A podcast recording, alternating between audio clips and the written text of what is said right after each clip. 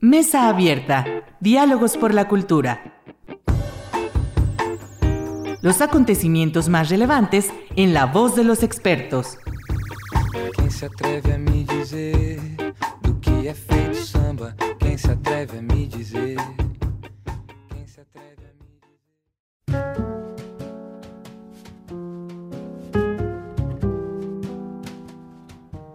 ¿Qué tal? Muy buenas noches. Bienvenidos a su programa Mesa Abierta, Diálogos por la Cultura. Soy Irlanda Godina para Radio Universidad Autónoma de Aguascalientes.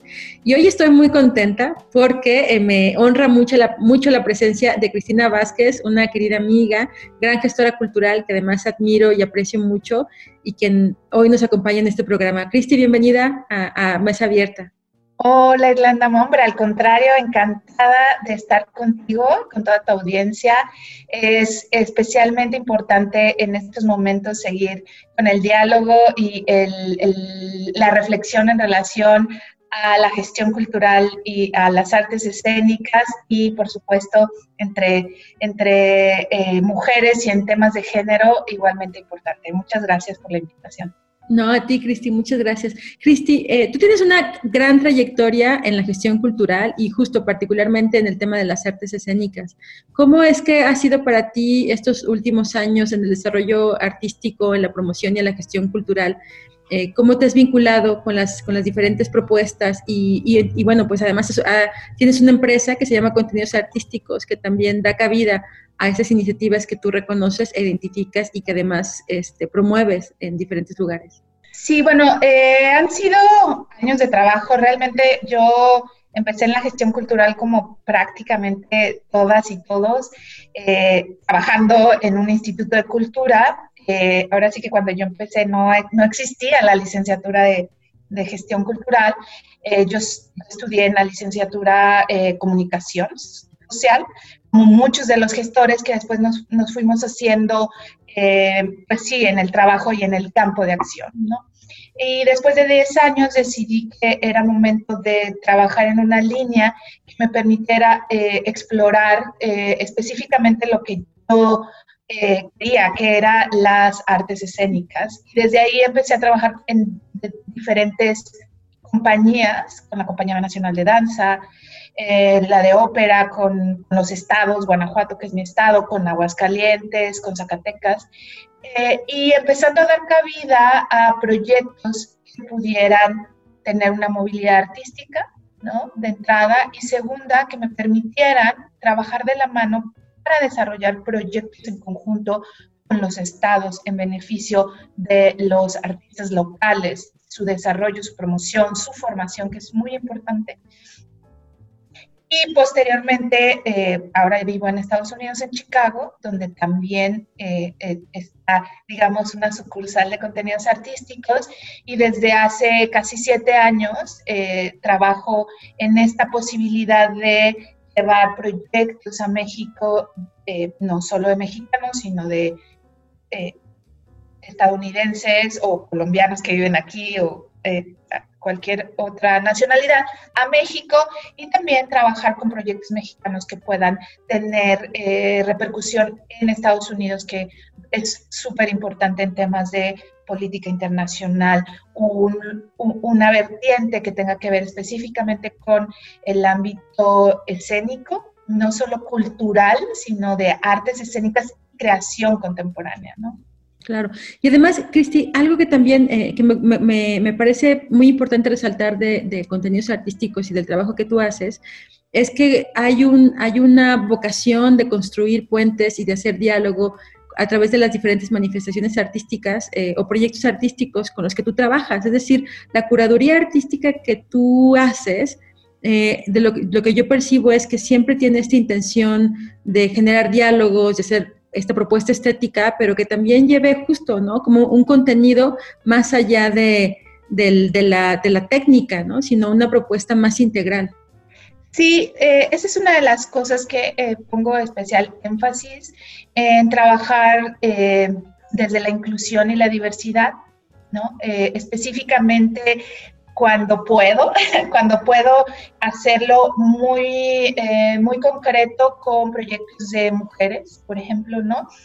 Que no solo tengan una un proyecto o una propuesta estética de calidad, hablando de calidad como ejecución y trabajo fundamentado, sino que también puedan ser, eh, puedan desarrollar proyectos paralelos de formación eh, para profesionales en las comunidades donde eh, se presenten o nos presentemos y proyecto y que tengan un proyecto también de acercar a los públicos, es decir, de charlas, de trabajo con, la comunidad. Hablando de comunidad, hablo eh, de el grupo de asiduos al teatro de determinada ciudad, ¿no? Que pueda haber un diálogo entre ellos y que entonces esto pueda permear en estas tres líneas, ¿no? Eh, cuando hablamos de gestión cultural, o que, que es la creación, la formación y el desarrollo de públicos, porque si no desarrollamos estas tres líneas paralelas,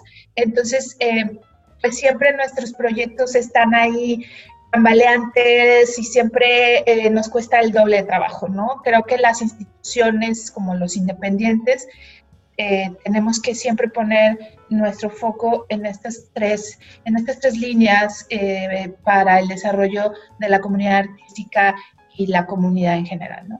Claro. Oye, Cristi, y esto, esto que tú mencionas, eh, la creación, desde luego, el, el, proyecto artístico y el desarrollo de públicos, eh, ¿tú ves alguna diferencia? Me, interesaba mucho preguntarte eso, porque tú tienes mucha experiencia también en el contexto de Estados Unidos particularmente. Y conoces eh, a, profundidad también los mecanismos pues, bajo los cuales se lleva a cabo incluso esta política cultural a través de las instituciones y las formas que se desarrolla. Y además también tienes amplia experiencia de las instituciones mexicanas y trabajas también con esas instituciones y con los distintos artistas. ¿Tú ves alguna, notas alguna diferencia sustancial en los mecanismos de trabajo entre estos dos países en relación a estas, estas propuestas, bueno, estos, estos aspectos que tú mencionas? Sí, eh, en general eh, son dos mundos totalmente diferentes. Es, muy vistoso, por así decirlo, que dos países que son vecinos y que además hay una relación, bueno, desde muchos lugares, desde muchos años atrás. Eh, en el tema específicamente de la cultura eh, o de la gestión o del desarrollo artístico, son las instituciones eh, son dos mundos diferentes, ¿no? En México la, la, cultura es un derecho, ¿no? El acceso a la cultura es un derecho.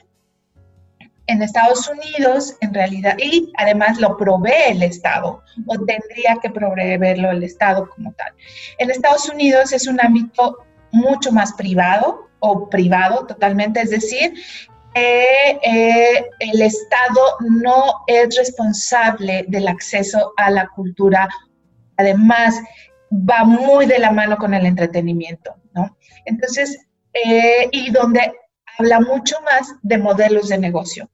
Estamos hablando de que estos modelos de negocio, y esa es una de las grandes problemáticas que está teniendo este país en este momento por la pandemia, porque si bien eh, instituciones, eh, en muchas aquí no son del gobierno como tal, en ámbito cultural han estado haciendo un trabajo de gestión para apoyos o, apoyos económicos para el, gremio, el sector de las artes escénicas o de las artes en general.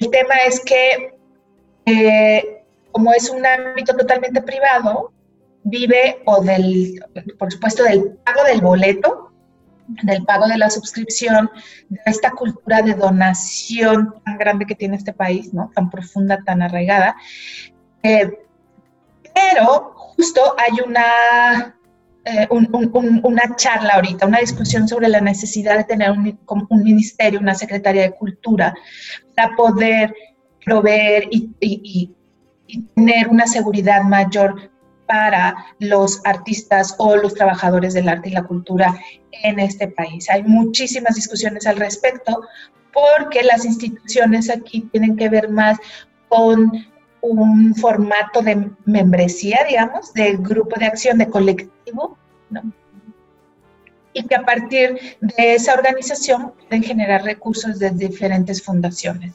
Entonces estamos hablando de dos mundos totalmente diferentes, donde en México las instituciones culturales son las que proveen, trabajan desde diferentes lugares. Claro, hay otros grupos que pueden ser un poco más con, iniciativas más independientes para generar recursos, pero la realidad, eh, y ahora más que nunca estamos viendo estos colectivos reunidos empujando por un apoyo mayor y por eh, mecanismos diferentes con, en diferentes, de, diferentes puntos. Entonces, eh, las instituciones trabajan desde dos líneas diferentes, desde la industria de las artes escénicas en Estados Unidos, que es muy fuerte, y, y desde México que tiene que ver más con una gestión cultural en todo su, su, complejidad y diversidad desde las instituciones, mucho más que desde el ámbito independiente. Claro. Oye, y, esto, esto me lleva también para preguntarte sobre APAP o APAP, este, porque tú eres parte también de, de, esta, de esta organización, que es una organización muy importante también en los Estados Unidos. Eh, eres de las pocas latinas que ha estado también como parte de este, de este, pues de esta organización propiamente, ¿no? ¿Cuál es la función que tiene APAP y para ti qué representa esta invitación? Porque entiendo que es por invitación que, te hicieron a participar y qué responsabilidad también te, te da para ti como parte de, de, pues, de la comunidad latina en Estados Unidos. Pues em, es, una es, una responsabilidad enorme, por supuesto, eh, porque aparte yo soy muy nueva en, en Estados Unidos, tengo apenas seis años. Eh, y APAP, por sus siglas en inglés, es la Asociación de Profesionales de las Artes Escénicas en Estados Unidos. Fue creada en los años 50, más o menos, eh, y muy, muy enfocada o muy empujada por la producción musical de Broadway en ese momento y, eh, como por estos grandes productores, ¿no? Y vieron la necesidad de agruparse para poder eh, fortalecer profesionalizar el gremio, que eso es muy importante. A partir de ahí se genera la conferencia anual, que es en, en, enero, perdón, y que es el punto de partida, es, es digamos, EPAP lleva como la agenda de, la industria de las artes escénicas. Lo que sucede en APAP es lo que va a dictar el trabajo año y medio adelante. ¿No? Que esa es una, otra de las grandes diferencias. La programación de los recintos culturales en Estados Unidos tiene cuando menos año y medio, dos años adelante para poder generar los recursos suficientes para que se pueda llevar a cabo. En nuestro país el tema es el recurso deja ver cuándo baja y bajo menos y entonces se acorta el tiempo para poder tomar decisiones. Entonces EPAP es un organismo agrupa a estos profesionales. Eh, eh, eh, además de ser la más antigua, es la más, digamos, la que tiene un gremio mayor y es, digamos, la más importante en el país. y está, está regida por un consejo directivo eh, honorífico eh, que eh, reúne a 22 profesionales del, del, gremio. Entre ellos, este, hace un año, este es mi, mi, primer, mi segundo año ya dentro de IPA, me invitaron después de un proceso de seis meses de selección, porque es por invitación y te hacen entrevistas y tal, para convertirme en la primer mexicana eh, nacida y crecida, digamos, en México y que me invitan por mi trabajo en México, no por mi trabajo en Estados Unidos, que es muy reciente, ¿no? Eh, eh, y esto también me ha convertido en la segunda mujer latina. Si bien ha habido otros latinos, solo había habido una mujer. Y habemos dos latinos, un México-americano de padres mexicanos de Tijuana y yo, como los únicos latinos. Eh, estamos buscando, justo este es el compromiso que nos lleva eh, a poder trabajar con muchas más eh, trabajadores del arte y la cultura en Estados Unidos y en México, porque además, en México y en América Latina en teoría, pero el tema aquí es muy importante porque tenemos dos, como dos líneas de trabajo. La de los mexicanos que viven en México, que trabajan en artes escénicas, etcétera, la de los mexicanos o latinos que viven en Estados Unidos y que trabajan en Estados Unidos, pero se identifican como latinos y que trabajan desde eh, eh, esa especialización.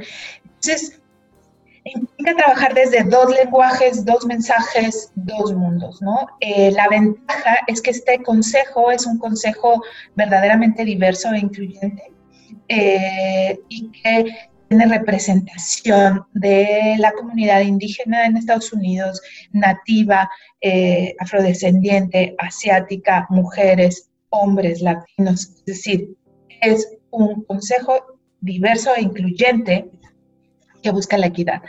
Eh, bueno, nuestro trabajo es lograr eh, agrupar o invitar a conocer a los latinos y a los mexicanos nuestro trabajo para que podamos fortalecer la industria mayormente y, profesionalizar el gremio. Claro, sí. Y además me llama la atención que, claro, pues son organizaciones ya eh, con muchos años, décadas de trabajo y que hay una estructura ya muy clara en la operatividad y es algo que apenas nosotros empezamos en México, como bien decías tú, que afortunadamente cada vez más eh, los colectivos tienen una, una actividad más, eh, pues más visible, ¿no? Eh, que ahí ahorita estamos viendo incluso, tú también estás muy al pendiente de lo que sucede en México, ¿no? Estos, lo que ha sucedido con las instituciones culturales y con los propios colectivos, ¿no? Que finalmente también es, pues, buscar estos espacios de representatividad y, de toma de decisiones que sean escuchadas eh, las, necesidades desde una perspectiva también de las políticas públicas y que finalmente esos organismos como APAP, pues eh, al estar organizados de esa manera, tienen la capacidad también de incluso eh, marcar agendas políticas con respecto a, las artes escénicas, ¿no? Exacto, y eso es algo que, se ha dialogado mucho en México siempre, ¿no? Pero recientemente la pandemia ha visibilizado lo que ya sabíamos, que es un, sector muy precario, bla, bla, bla. Y que gracias a diferentes eh, personajes del ámbito han podido agruparse y hacer estos colectivos, estas colectivas que permitan eh, acceder más a la agenda eh, de políticas culturales desde los que están todos los días en el campo de trabajo, en el campo de batalla, conocen perfectamente las problemáticas y, las, y, los retos, ¿no? Creo que es súper importante que en estos momentos los colectivos, las colectivas estén empujando la política cultural. Eh, de ahí a que sean escuchados, ah, ese es otro, ese, ese, es parte de, ¿no? Pero efectivamente estamos en un momento bien interesante porque eh, efectivamente estos, estas asociaciones como APAT, hay muchas, American for the Arts, este, hay muchísimas asociaciones eh, que, que, son de este tipo de tipo membresía en ámbitos de las artes en su conjunto y artes escénicas especializadas desde diferentes lugares. Todos juntos han estado empujando en el Congreso de Estados Unidos para poder obtener, eh, deja tu política cultural, porque eso no existe en este país, pero sí eh, estos apoyos económicos en estos momentos, ¿no?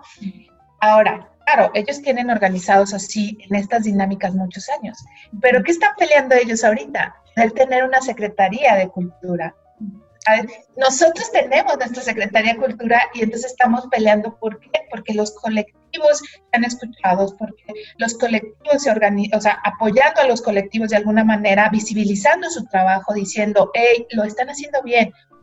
Eh, formamos parte de algún colectivo, los, los, que trabajamos en el ámbito de la gestión cultural, en alguno, en otro, les echamos porras, les publicamos en las redes, en nuestros espacios de comunicación, ¿no?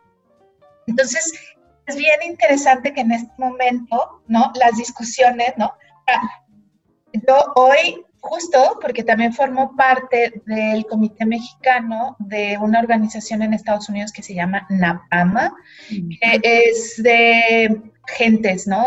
Agentes, eh, lo que los representantes, ¿no? De agentes, lo que nosotros conocemos como agentes de artísticos y hablábamos de, pues sí, de cómo trabajar para que haya más mexicanos dentro de este, esta asociación. Y, dentro de la discusión había este asunto de, bueno, es que en Estados Unidos se trabaja así, entonces podemos enseñar a México y tal. Y yo les decía, no, eso es colonizar, hijo. Aquí o aprendemos eh, tú de lo tuyo, y, o sea, aprendemos a sí, aprendemos tú de mí, yo de ti, ¿no? O, no va a funcionar nunca, ¿no? Entonces, es bien interesante que estemos en un punto en el la experiencia de uno, si en México que si la secretaría funciona no funciona, que tiene apenas dos sexenios, lo que quieras, pero existe, ¿no? O sea, hay un organismo en Estados Unidos también que trabaja, que es un poco desde la asociación civil, pero que tiene eh, dinero del Estado, que trabaja temas económicos, eh, perdón, temas culturales, que tiene dinero del Estado, pero que no es una Secretaría de Cultura. Entonces, justo estamos ahí en ese, en ese momento aquí. Que suceda o no suceda es otra cosa, pero sería bien interesante, ¿no? Sentar un grupo de gente especializada en cultura, en desarrollo artístico de Estados Unidos y México, desde lo privado y desde lo público, decir, señores, vamos a intercambiar esto, vamos a decir que no funciona y que no nos ha funcionado, aprendamos unos de los otros. Y lo que te funcione, bueno, o sea, no se trata de hacerlo igual, sino se trata de enriquecer las dinámicas, porque es un problema grande que los artistas mexicanos no puedan venir, no los comerciales, porque esos vienen todo el tiempo, los artistas mexicanos no puedan venir mucho más a Estados Unidos a mostrar el trabajo de creación contemporánea, beneficiaría muchísimo a la política internacional, a la política binacional, ¿no? Eso creo que es bien importante en temas de reflexión. Claro, sí. Y además, eh, bueno, tú conoces muy bien los mecanismos bajo los cuales se lleva se lleva a cabo esta, forma de participación, ¿no? Y yo recuerdo que en algunas pláticas y reuniones, bueno, eh, cuando estuviste por aquí, que estamos, hemos estado en contacto, pues hablas de que sí se necesita conocer el sistema, ¿no?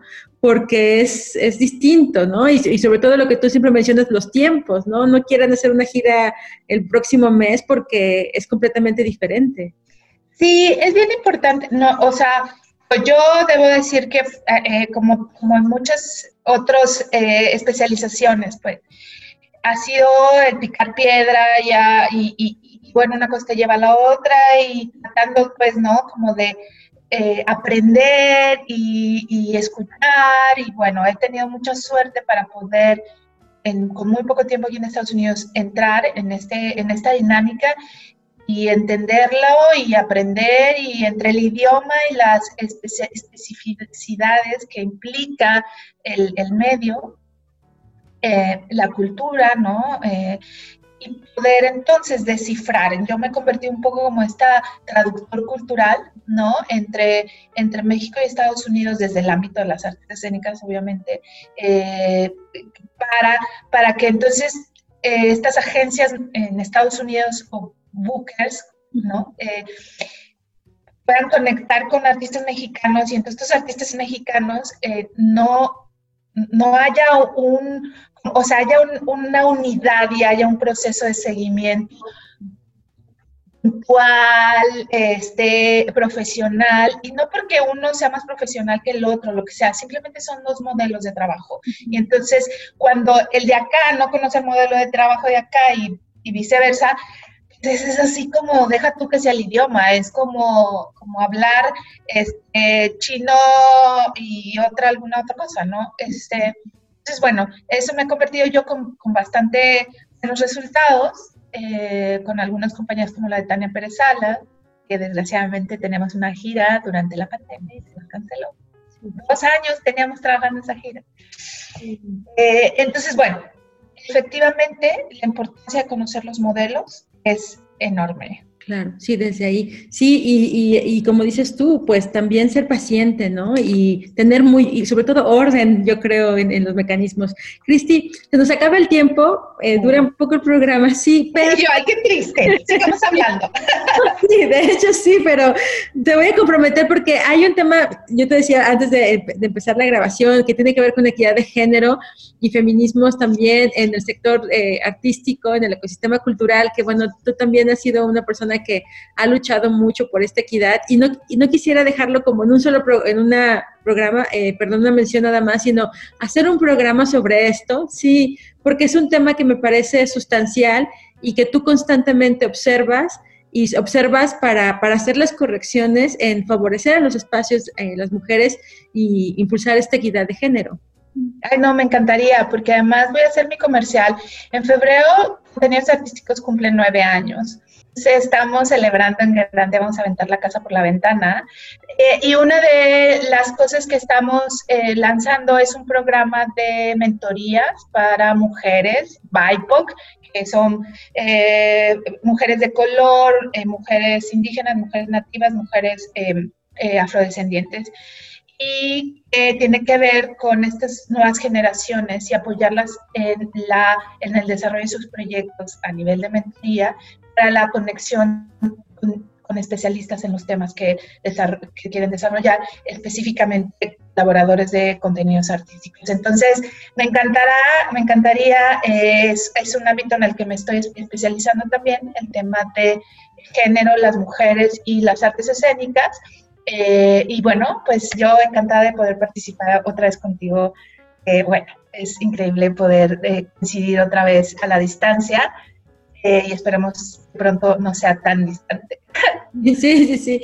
No, pues muchísimas gracias. Y yo de verdad lo, digo, yo te admiro muchísimo, me encanta tu trabajo, me encanta la pasión con la que tú emprendes las iniciativas de diferentes lugares y que además, como, como bien dices, motivas a muchos compañeros y compañeras a través de los grupos de WhatsApp de los diferentes colectivos en donde por ahí luego estamos participando y pues te agradezco muchísimo, Cristi, por, por, este tiempo. Eres una persona muy ocupada también, entonces valoro mucho el tiempo con todas las actividades que, que estás desempeñando. Muchísimas gracias. Muchas gracias, Irlanda. Muchas gracias a la audiencia.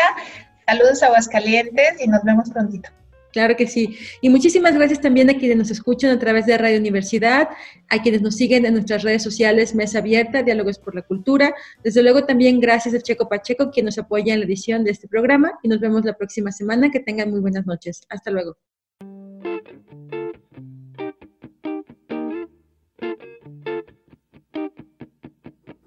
Mesa Abierta, Diálogos por la Cultura. Nos escuchamos en la próxima emisión. Quem se atreve a me dizer do que é feito samba? Quem se atreve a me dizer?